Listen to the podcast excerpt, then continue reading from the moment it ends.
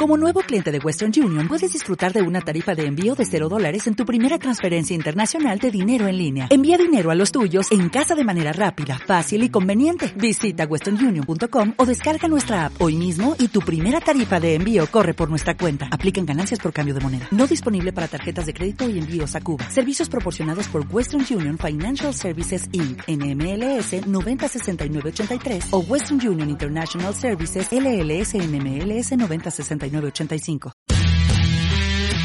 somos Startup México Nuevo Laredo. Nuestro propósito es profesionalizar a las pymes y los emprendedores. Aquí encontrarás todo lo necesario para emprender y hacer crecer tu negocio. De la mano de mentores y emprendedores que te compartirán sus éxitos y sus fracasos.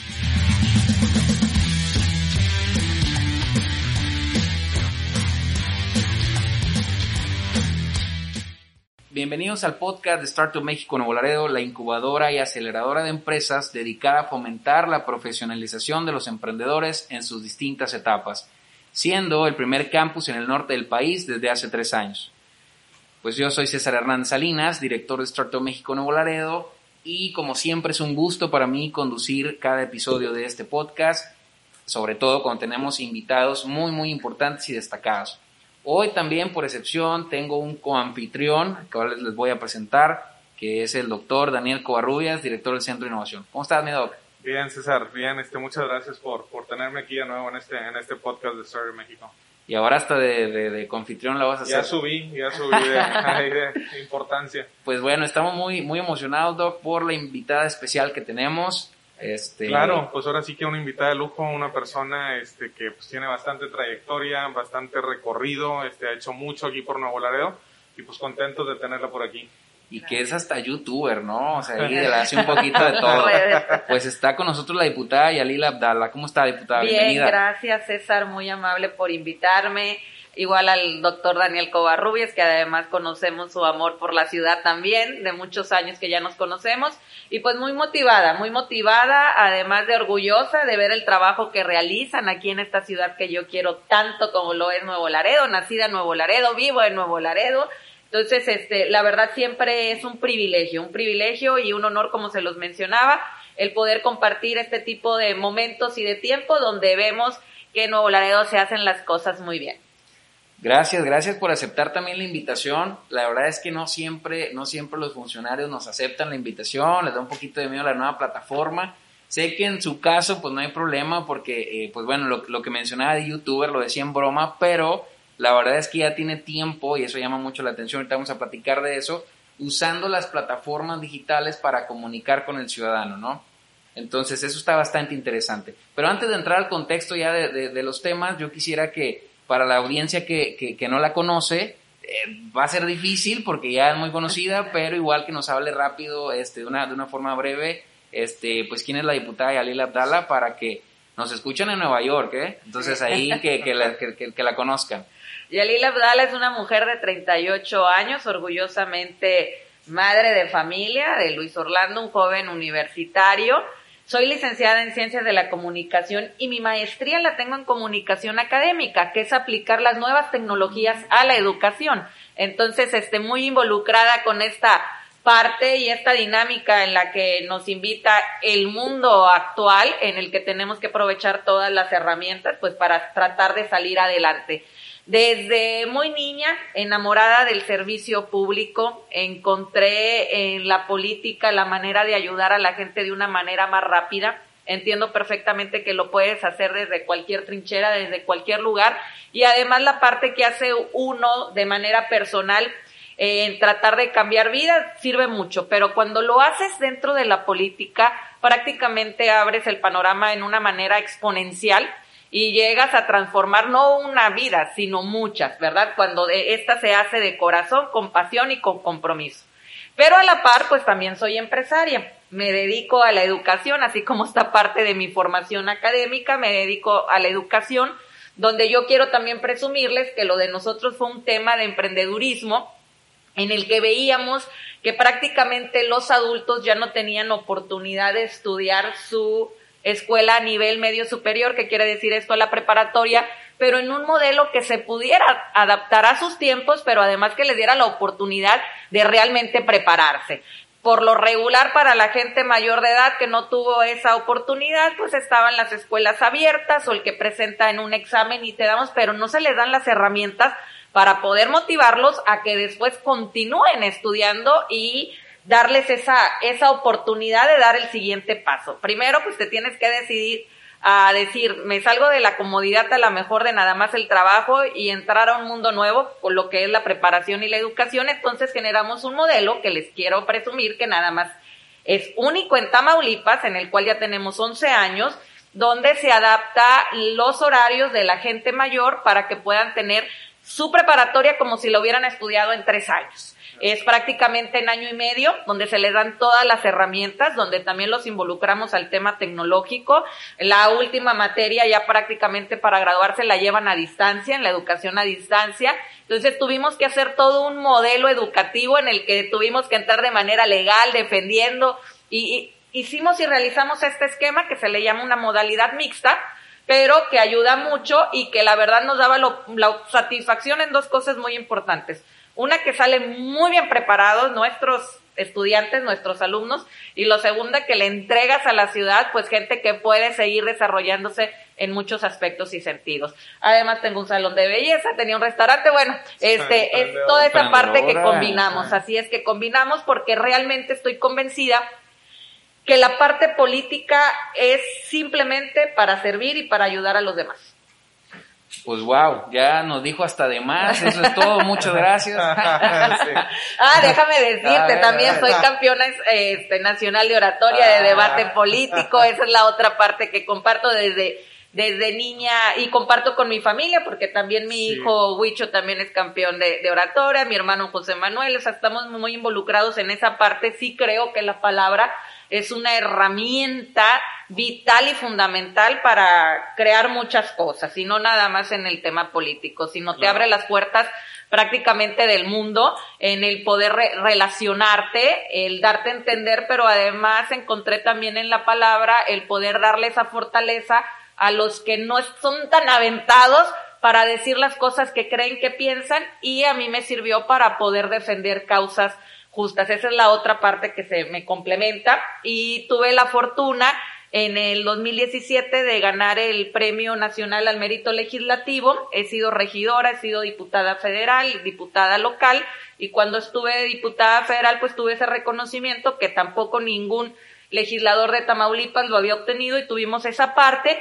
Y otra, pues un reconocimiento eh, súper importante por parte de la revista Force México, donde me considera uno de los políticos jóvenes promesa. Bueno, ya ahorita ya no tan joven, pero bueno, en esa, estuvimos en eso. Gané, estuve dentro de educación para adultos y ganamos un premio nacional también a la mejor coordinación de educación para adultos.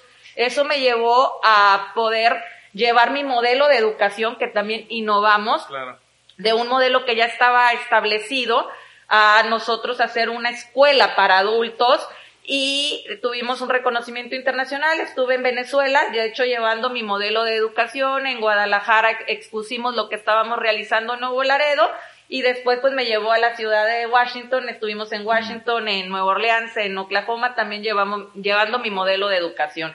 Eh, ¿Qué hicimos? Prácticamente agarra las herramientas que ya están, que es lo que te establece el INEA, el Instituto Nacional de Educación, veíamos que prácticamente era imposible para un adulto que no había estudiado nunca más que la primaria. Vamos a suponer en el, en el tema de, de secundaria cómo le enseñas operaciones avanzadas, este, temas que ni siquiera él vio jamás y se los das en un libro para que lo lea y luego lo presente un examen. Entonces lo que hice fue una escuela los domingos en las instituciones educativas públicas que ya están establecidas, que nos facilitaran, y les puse a los adultos un maestro para cada una de las materias que nos ayudaban también muchos muchachos del tecnológico que estaban por graduarse, maestros que ya, este, pues titulados y hicimos ese modelo que inclusive les dábamos el descanso, hacíamos asambleas, o sea, los enamorábamos de la educación, pero además de una parte en las que ellos también se sintieran productivos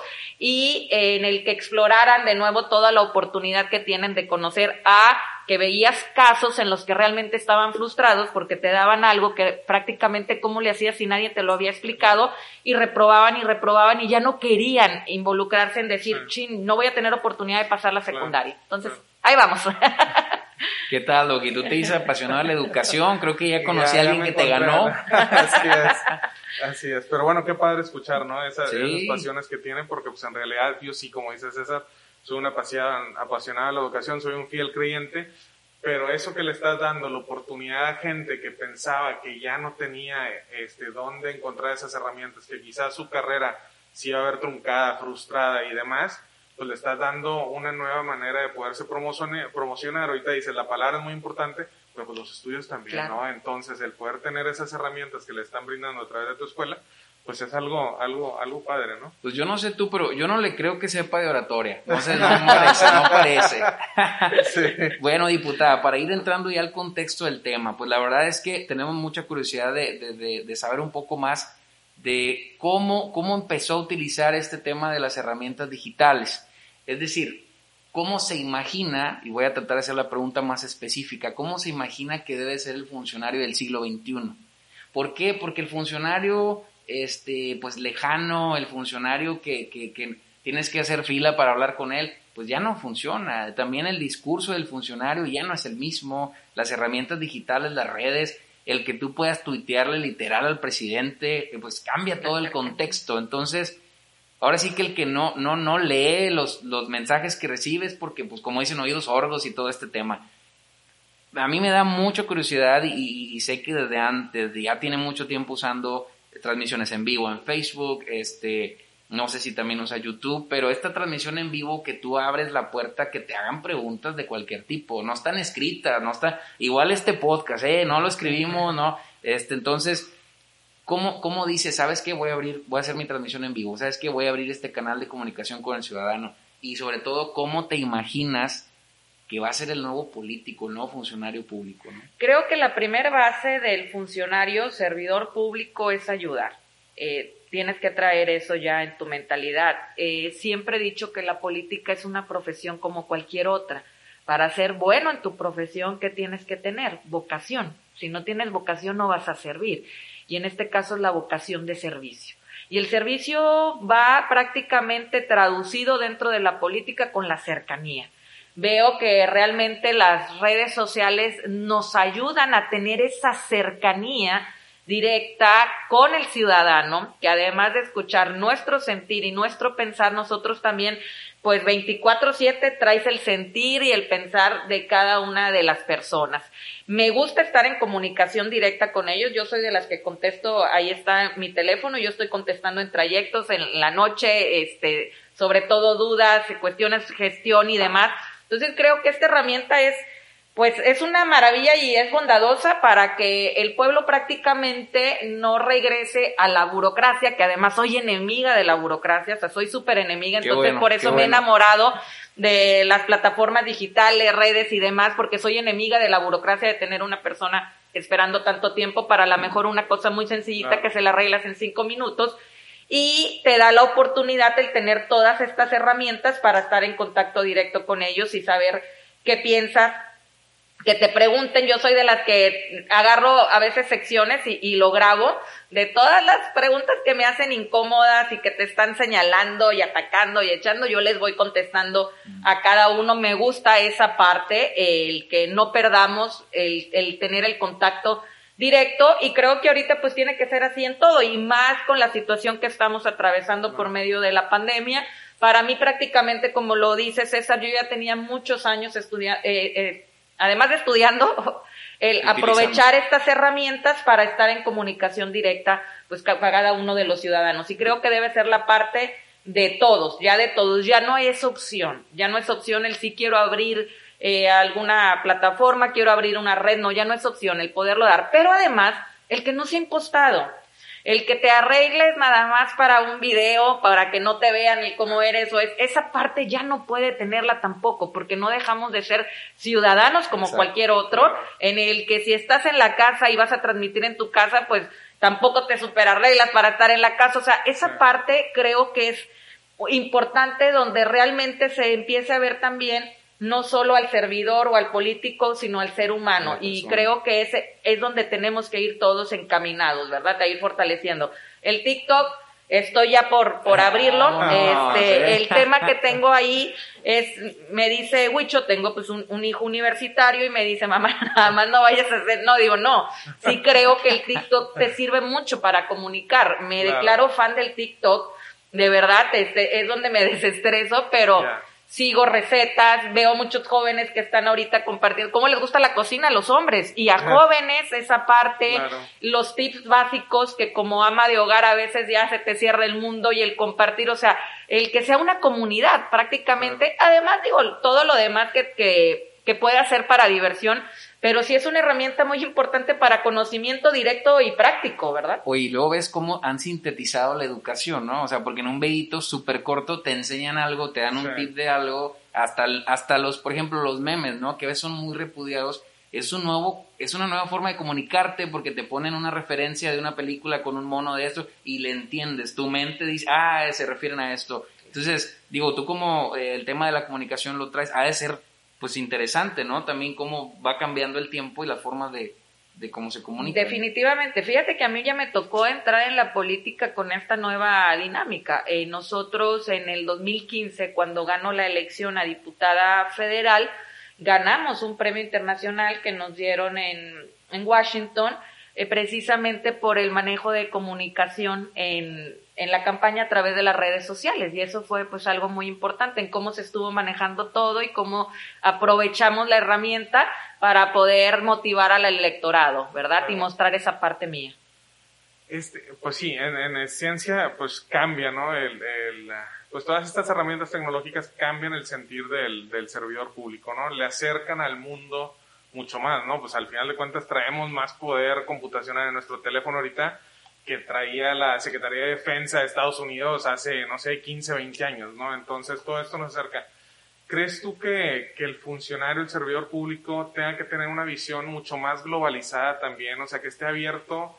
Ahorita, hace rato que estábamos viendo la presentación, eh, platicábamos de una visión cortoplacista que quizás muchos en, en Latinoamérica pequemos de tener, ¿no? Pero este, ¿crees tú que esa visión deba ser más global? Ver, ver ejemplos que se están haciendo en otras partes, con este acercamiento que se tiene, ahora sí puedes tener reuniones con quien quieras, no tienes que hacer esos viajes, que tengan que tener esa visión global. Definitivamente, yo creo que debemos de arriesgarnos a innovar, esa parte innovar, el traer proyectos exitosos de otra parte, pero yo te puedo decir, España, y tú lo sabes, Ajá. es ejemplo en innovación gubernamental, o sea, tienen unos modelos de maravillosos en cuestión de aplicación tecnología en gobierno. Claro. Eh, cuando estuve en China, eh, traigo tres proyectos muy importantes que a mí me gustaría que se implementaran en la ciudad, en Tamaulipas y en el país, ¿verdad? Definitivamente tenemos que abrirnos a explorar esa posibilidad. Si no tienes una visión global, pues prácticamente te quedas encasillado en lo mismo. Y otra parte que tiene que tener cualquier servidor público, eh, doctor Daniel, es el tema de la capacitación constante en cualquier área y en cualquier tema. La requieres y la necesitas. Hay muchos que se ciclan y dicen ya no y también dices, bueno, me apoyo del equipo. Pero ¿cómo vas a saber si el equipo está haciendo las cosas correctas Claro. o no si tú no te involucras en esa parte? Y te Claro. hablo de actualización de todo. Ahorita la pandemia nos ayudó mucho. Yo pude eh, tomar dos diplomados muy importantes. Uno era en inteligencia política y de género y otro me fui a la oratoria ejecutiva. O sea, digo, nunca terminas de aprender Claro. y tienes, entonces esa parte de capacitación, a veces por los tiempos que lleva el servidor público, como que le tiene un poquito de, de miedo y ahorita el, el tema de la capacitación tecnológica, pues la requerimos en todo. O sea, lo básico, el teléfono trae tantas cosas que yo creo que utilizamos, Sí, no sé, un claro. 10 o un 15 Así es. por ciento y, y por ahí este, y por ahí diputada a ver cómo ve a, a los funcionarios que pues ahorita le batallan para conectarse a una videollamada este y luego le, le están hablando con el micrófono abierto y se oye ahí el perro ladrando atrás este este tipo de, de cosas que tiene que aprender el funcionario sobre la marcha no cómo Y- ves ese, y a, ese- y a cómo ese todos, contexto y a de- todos no- nos pasa, ¿no? Porque estás, estás eh, adaptándote y aparte también en lo que decía Daniel de ver la visión que a veces tenemos a corto plazo y es simplemente lo estás viendo con el aparato. Antes te quedabas con una computadora de 5 o 6 años y todavía Claro. te servía. Ahorita al año queda obsoleta la computadora. Entonces, si lo está haciendo un, un objeto, bueno, nosotros prácticamente como seres humanos o como ciudadanos también te vas quedando obsoleto en, en un rango de un año. Claro. Y tienes que estar viendo en, en tu visualización de proyectos y de temas más allá, visualizando pues prácticamente el avance tecnológico, el desarrollo, si no te vas a quedar corto.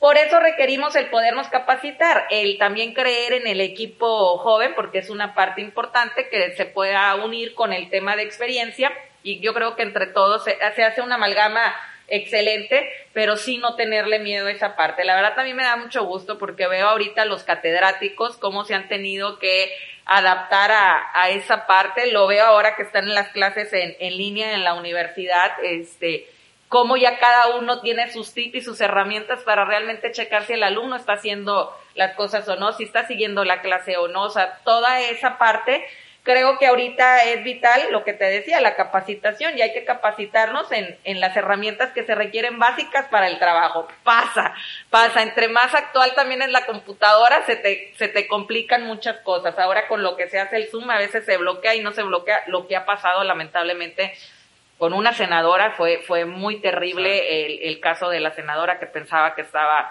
apagada la cámara, este, en otras situaciones que ha pasado, bueno, que también ha servido para detectar violencia en las casas, o sea, muchas situaciones, pero sí es lamentable en el área eh, del servicio público que por no saber apagar una cámara te pasen este tipo de situaciones y que la verdad es parte de la capacitación que debes de tener, que te deben enseñar y debes de estar abierta a que te enseñen.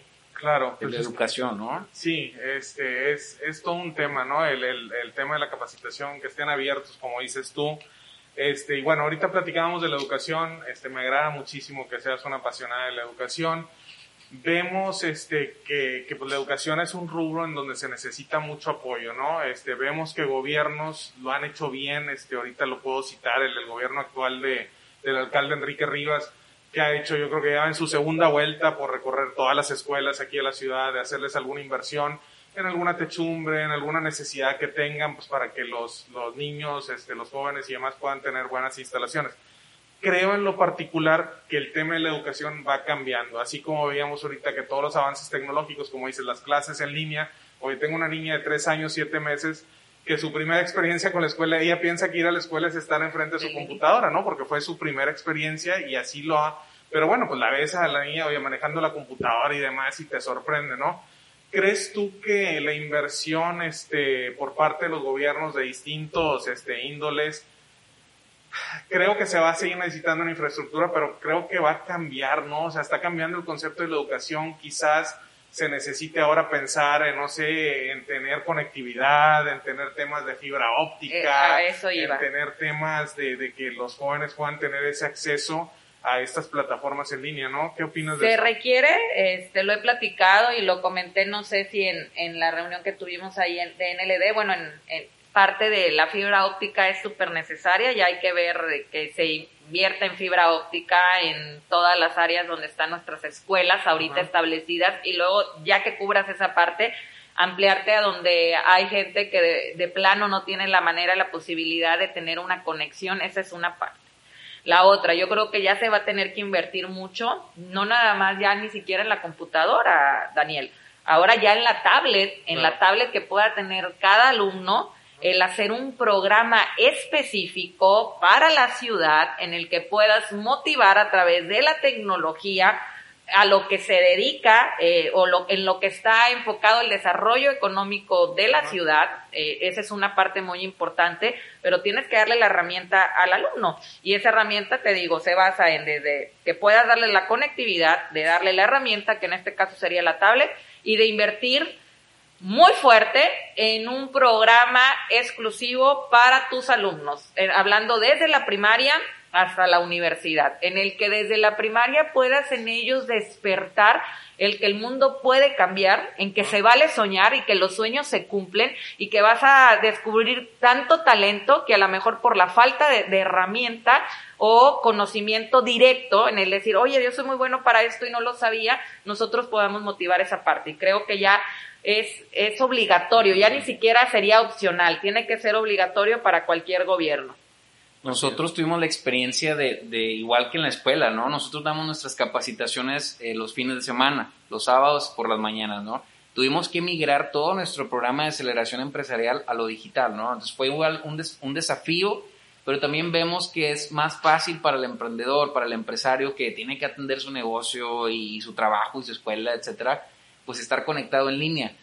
Pero un problema es que luego el internet falla, o están de sus datos y luego si no tienen saldo, etcétera, ¿no? Hay una problemática ahí que yo creo que es evidente que se va a tener que atacar de ahora en adelante, ¿no? Ahora va a ser un nueva, una nueva, este, pues ahí, Esquema. problema que se tiene que, Y que, se, que tiene, atacar, ¿no? se tiene que diseñar un nuevo esquema y el nuevo esquema a lo mejor así como era prioritario el ponerle el mini split, digo que tiene que Claro, estar, claro. A, la, a la par vas a tener que ver también como obligatoria esa parte de meterle la conectividad.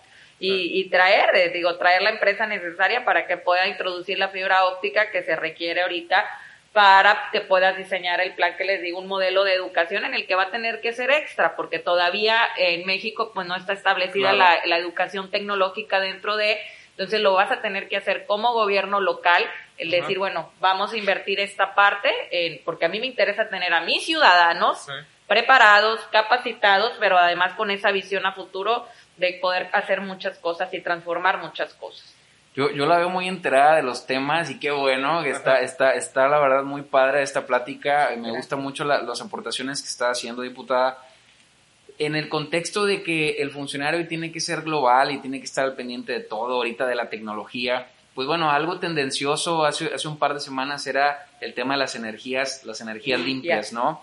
Entonces, ¿cuál es ahí esa postura? Porque ahorita si hablamos de fibra óptica, pues ya estamos hablando que el gobierno está pensando en invertir en, en, en, este, nuevas tecnologías, pues lo son también las energías limpias. Ahí, ¿cuál es la, la, la postura que, que tiene con, con este caso? Soy de las que prácticamente, pues también me gusta ser promotora de las energías limpias, aprovechando también lo que tenemos en Tamaulipas. Somos el segundo estado en generación de energías limpias. En esa parte también que te tienes que involucrar con el cambio climático, con el medio ambiente. Eh, fui de las que estuvimos junto eh, con otros diputados de acuerdo en la propuesta que se manda de que si el que contamina, estoy hablando de las empresas grandes que no quieren emigrar a, a la nueva tecnología y la nueva tecnología es precisamente la generación de energía limpia, pues bueno, ahora tenga un costo porque estás afectando, estás dañando el, el medio en el que nosotros estamos viviendo, vamos encaminados para allá. Lamentablemente en México, y hablando de, de la federación, trae otra visión obsoleta en el tema de energías limpias que además te da vergüenza siquiera comentarlo porque ves cómo están avanzando otros países, Ajá. ves cómo mismo Tamaulipas estamos avanzando en el tema de generación de energía limpia y te ves con esos topes de la federación que dice, no, yo me voy a ir a lo antiguo Claro. cuando ni siquiera creo que tiene eh, la realidad del impacto y la afectación tan fuerte que hace en distintas materias a la población, pero directamente a la población en cuestión de contaminación. Entonces, sí es lamentable, vamos a seguir generando nosotros políticas públicas y leyes que puedan tanto cuidar como amparar la generación de energía limpia, como te digo ahorita.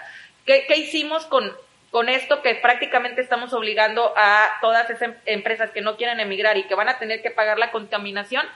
Que los estás obligando a decir, pues no, en lugar de pagar, mejor me, va- me sale más barato cambiar todo, renovar todo y meterme en la dinámica de una energía limpia, seguir pagando la mejor un tema que no me va a redituar. Entonces claro. vas a tener que seguir tomando ese tipo de acciones hasta que esto realmente se pueda cuidar desde el Congreso Federal. Se había avanzado y prácticamente con esta pues con esta legislatura y con este gobierno federal se ha ido en retroceso en ese en esa materia y en ese tema.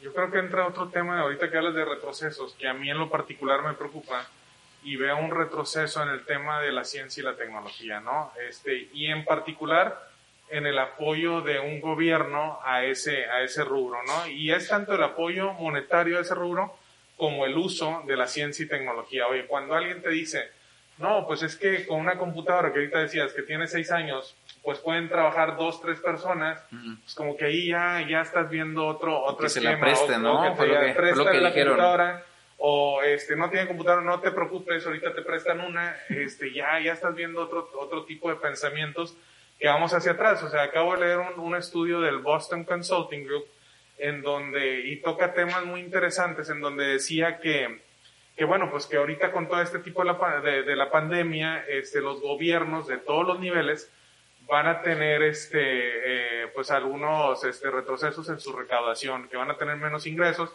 y lo que ellos les sugieren es una que automaticen sus procesos, ¿no? Que, inviertan más en, en, tener este, tecnologías de punta, que sus empleados estén capacitados este, para saber utilizarlas. Otra, que tengan un reentrenamiento de esas gentes para que sepan utilizar estas tecnologías.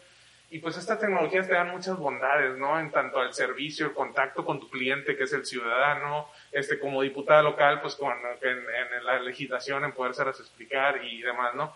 ¿Qué opinas de, de, gobiernos que no lo hacen, no? O sea, que dicen, oye, pues la, la tecnología, pues ¿para qué la necesito, no? Bueno, obviamente, digo, con el perdón de la expresión, son gobiernos retrógradas, que es lo que está haciendo en el gobierno federal esa parte. Eh, lamentamos la falta de inversión en ciencia y tecnología desde la desaparición de los fideicomisos. La verdad, al contrario, debemos sentirnos muy orgullosos. Tú sabes que en México tenemos investigadores muy importantes que han sido aportadores de grandes desarrollos, no solo del país, sino de Latinoamérica, inclusive en cuestión mundial. Son un gran ejemplo, por decir, en el tema de la UNAM, toda el área de investigación que se tiene en la UNAM es un ejemplo mundial, mundial, vienen de otras partes a platicar con nuestros investigadores, se van a otros países, obviamente, a llevar parte de sus conocimientos y que ahorita se les haya dejado en ceros para el desarrollo de nuevos proyectos, pues es muy lamentable, es muy lamentable. Nosotros lo que estamos tratando en esa parte es compensar a través del presupuesto de egresos el invertirle precisamente en tema de desarrollo, en innovación tecnológica, en educación. Nosotros tenemos la Comisión de, Educación Tecnológica e Innovación, donde se han detonado grandes proyectos, ya se están becando también, tenemos becas especiales que salieron a través del Congreso para todos los jóvenes que se dediquen a esta parte. Es lo que comentaba, no nada más pasa en esto, pasa en energías limpias, pasa en tantos temas donde Vemos que es un gobierno que está peleado prácticamente con la educación, y la educación tú sabes que va de la mano de la innovación, de la ciencia y demás, está peleado con la educación, está peleado con la parte del poder saltar a, a ser un país más desarrollado y en el que prácticamente quiere tener a los ciudadanos sin herramientas, sin conocimiento, para poderlos manejar a su antojo. Y eso es lamentable y eso es muy preocupante. No nada más es en ciencia y tecnología, Daniel, precisamente en educación. Ha habido un recorte terrible. Te hablo el caso directo de Tamaulipas, había convenios muy importantes con las universidades, que pues de ahí ya prácticamente sale la materia laboral este, para el desarrollo de las ciudades, de, de todo. Y lo recortaron dos mil millones de pesos en convenios con universidades nada más para Tamaulipas. Ahí te das cuenta de la insensibilidad del gobierno federal, de la incapacidad y a lo mejor pues la, la falta de conocimiento en muchas áreas, aristas y demás que puedas ir al pensar de que recortándole no saben todo lo que va a perjudicar en un futuro inmediato, ya no siquiera en un futuro muy lejano, sino inmediato, porque son son cosas que se le quitan directamente pues a los jóvenes. Diputada, eh, muchas gracias por las aportaciones, de verdad que estaba bastante interesante y ya estamos por concluir este episodio. Quisiéramos, yo creo que lo vamos a volver a invitar para poder platicar este mucho más tiempo, eh, pero queremos cerrar con una con una pregunta bastante interesante. Justo en este en este proceso que viene, pues en unos meses, un proceso ya hay de, de campañas a nivel federal, ¿no? Este, ¿Cómo se imagina que va a ser esta nueva temática de, las campañas políticas desde un tema que la pandemia todavía está presente, de que el, distanciamiento social, los cuidados, cuando pues regularmente lo que genera una campaña es, es, que la gente se junte? ¿Cómo se imagina esto? ¿Qué piensa que va, que va a ser eh, este tema? Definitivamente el área de la tecnología y las redes sociales pues van a ser, te pudiera decir, un 70% de las campañas, si no es que más. Inclusive hemos visto países que en las presidenciales prácticamente fueron puro, pura tecnología. En el caso de Perú prácticamente se lo aventaron así con pura cuestión de redes sociales y demás. Entonces creo que sí, ahorita va a haber un cambio total en el que el 70% de nuestra comunicación y cercanía con la gente que era con lo que empezábamos, eh, César, va a ser a través de las redes sociales. La comunicación va a estar ahí directa.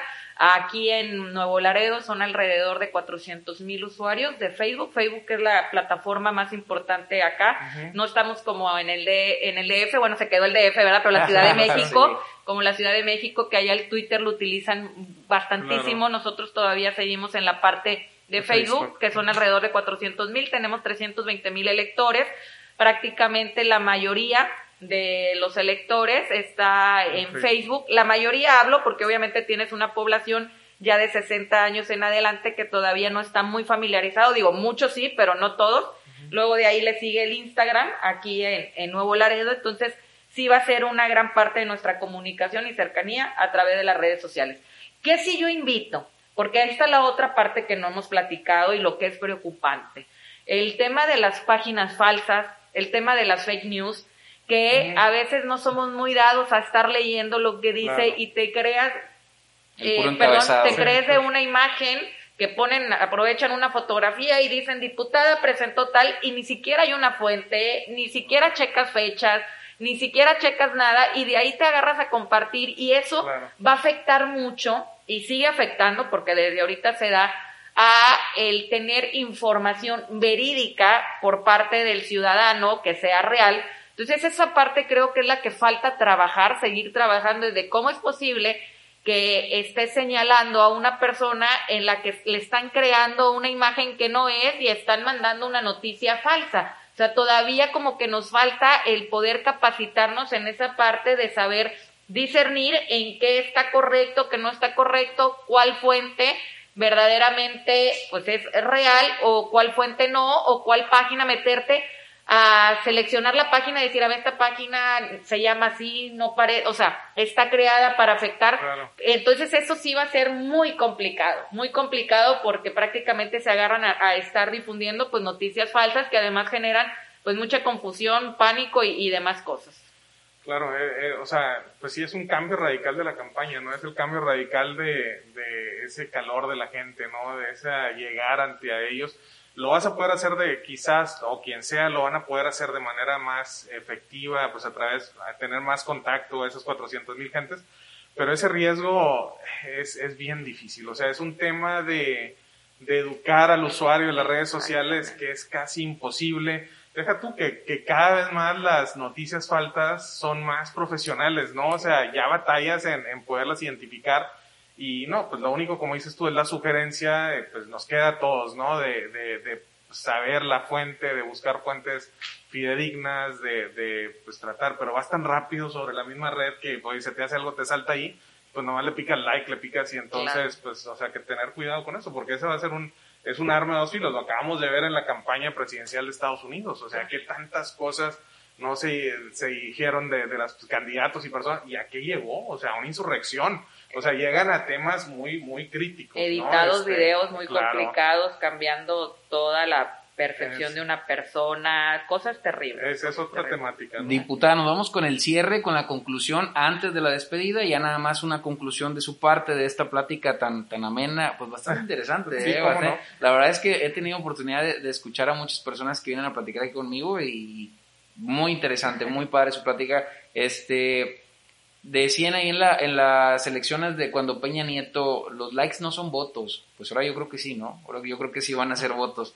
Pero bueno, ¿con qué se queda, eh, diputada, de, de, esta, de esta charla que tuvimos aquí? Primero agradecerles mucho el espacio, el tiempo que me dan para poder conocerlos más, para yo también tener la oportunidad de conocer lo que realizan en beneficio de la ciudad. Sí vamos a tener después que juntarnos porque hablo mucho, ya se dieron cuenta. es parte de lo que hablo mucho, pero me apasiona, me apasionan los temas, me apasionan. Eh, realmente si no tuviera esa parte, pues no estaría aquí con ustedes, en las que creo que entre juntos y, y unidos podemos transformar muchísimas cosas y dar otra visión. Se vale soñar como se los decía y es la parte que yo quiero transmitirles, se vale esos sueños y ustedes son prácticamente tanto formadores de sueños como después el poder cristalizar esa, esa parte, ¿no? Y creo que es vital y es fundamental el que podamos hacer un compromiso en que a través nosotros de la ley podamos seguir dándoles protección para lo que ustedes realizan y puedan seguir motivando a tantos jóvenes, bueno, no nada más jóvenes, a tantos ciudadanos que tienen mucho que dar a la ciudad y que a veces no encuentran las puertas correctas o las personas correctas que puedan apapacharlos en esa parte, porque hay que decirlos así. Entonces, la verdad, muchísimas felicidades, enhorabuena, eh, éxito, sigan construyendo y la verdad yo creo que prácticamente, y creo que coincidimos que la satisfacción que te da el poder trabajar en, en, en esto, en esta parte, es el ver el que transformas una vida, una vida por completo y ustedes también lo realizan. Así es que muy contenta, orgullosa y gracias. ¿Con qué te quedas, mi doc? Ya para cerrar. Pues con el agrado, ¿no? De tener a una amiga, este, diputada local, este, que tiene, como lo decía al principio, mucho recorrido, mucho trabajo por Nuevo Laredo, que le entiende al tema, que es joven, este, que tenemos una aliada aquí tanto para el Centro de Innovación como para Startup México a través del Congreso del, del Estado legislación en materia económica, legislación en materia de innovación. Me, me, agrada que tengan una comisión de ciencia, tecnología e innovación, van por el camino correcto. Y pues bueno, este, que trae ahí proyectos en los que podamos trabajar en, en conjunto. Nos despedimos, ¿quieres que te sigan ahí? También el, también el dog es youtuber. Sí. Ya, ya también tienes tus redes, tus redes sociales. Sí, este, pues a través de Facebook, este, doctor Daniel Covarrubias, este, también a través de LinkedIn. Este, ahí me pueden encontrar igual en, en, en, Instagram y que sigan también al Centro IST y IST Centro a través de Instagram y, y, Facebook. Diputada, su despedida, sus redes, lo que usted quiera ya eh, concluir. Gracias, de igual forma pues estamos para servirles. En redes sociales me encuentran como Yalil Abdala, tanto en Facebook, en Instagram y Twitter. Ahí este, comunicamos muchas cosas de nuestra vida diaria porque creo que es importante que conozcan la parte del ser humano, que somos como cualquier otro, lloramos, claro. gritamos, este, y demás, reímos. Esa parte creo que es importante para que nos puedan identificar bien que realmente vamos a defender las causas porque las entendemos y nos identificamos. Y ahí estoy yo contestando de manera directa, estoy para servirles. La vi comiendo pollito ayer, ¿eh? Ayer comimos, este, sí, de Soy Box. Sí. De hecho, que son unos chavos que, que de aquí de Nuevo Laredo, sí. que iniciaron con eso y la verdad hasta, bueno, yo que he tenido la oportunidad de, de estar en China, o sea, no le pide nada, o sea, Ajá. parece comida, pues traída de allá y la, la, verdad con muy alta calidad, buenos precios y así me da mucho gusto el poder difundir todo lo que están haciendo los emprendedores de Nuevo Laredo. Cada día este son más y me hablan y ya voy a ir a inaugurar otros lugares. Qué bueno que sirva esto para poder generar eh, desarrollo económico, porque claro. sí me han dicho unas hamburguesas que empezaron en una casa, que son las Homer, que están buenísimas, se las recomiendo bastante. Ellos en su casa hacen las hamburguesas y me habla y me dice, diputada de que subió mi, mi, mi foto, sí. me subieron mil likes, sí. Daniel, mil sí, likes no en mi wow. página. Me lo escribió y ya después me trajo otras hamburguesas para probar. Dice, ahora quiero que apadrine esta. Eso a mí me da mucho gusto que podamos hacerlo. Me da mucho gusto que podamos hacerlo. Aparte que soy bien, aparte que, que, es natural, porque yo les claro, pido, cuando ahí le decían, oye, le dijiste a la diputada o algo, dijo, no, yo pedí la hamburguesa, la verdad, claro. este, soy muy dada de estar viendo qué es lo que están ahora sacando en comida aquí en, en Nuevo Laredo y de otras cosas y la pido y pues obviamente me sale natural el poderlo publicar, ¿verdad? Pues Eso ojalá, es la pasión por el América que Ah, soy padre. americanista, ya sabes, ahí sí. ojalá me encanta el fútbol. Suba una foto con nosotros para que también nos den like, ¿eh? Para que nos, nos suban los mil likes. Claro. Pues bueno, ya escucharon, mándenle, mándenle su comida, sus productos sí, claro. a la diputada y pues es todo un influencer, ya, ya me doy cuenta, ya me doy cuenta, es un influencer. Muchísimas gracias, diputada, por estar acá, por gracias. visitarnos este, por escucharnos y pues también por compartir con nosotros las posturas, este, su, su visión. Yo creo que es bastante interesante y va a ser muy interesante para todos los que nos escuchan. Claro. Gracias, Doc, por estar por acá. Siempre es un gusto recibirte en tu casa. Bueno, aquí vives, hombre, prácticamente, pero siempre es un gusto recibirte. Pues nos vamos, ahí quedó el episodio con la diputada Yalil Abdala, súper, súper bueno, se los recomiendo mucho. Yo soy César Hernández Salinas, fue un honor de verdad para mí conducir este podcast de Start to México Nuevo Laredo. Sigue escuchando nuestros episodios cada semana. Encuéntranos en Spotify, Apple Podcast, YouTube y todas las plataformas. Sigue la red de Startup México Nuevo Laredo en Instagram, arroba SumNLD y Facebook como Startup México Nuevo Laredo. Nos vemos y nos escuchamos el próximo miércoles. Gracias. Somos Startup México Nuevo Laredo. Nuestro propósito es profesionalizar a las pymes y los emprendedores. Aquí encontrarás todo lo necesario para emprender y hacer crecer tu negocio. De la mano de mentores y emprendedores que te compartirán sus éxitos y sus fracasos.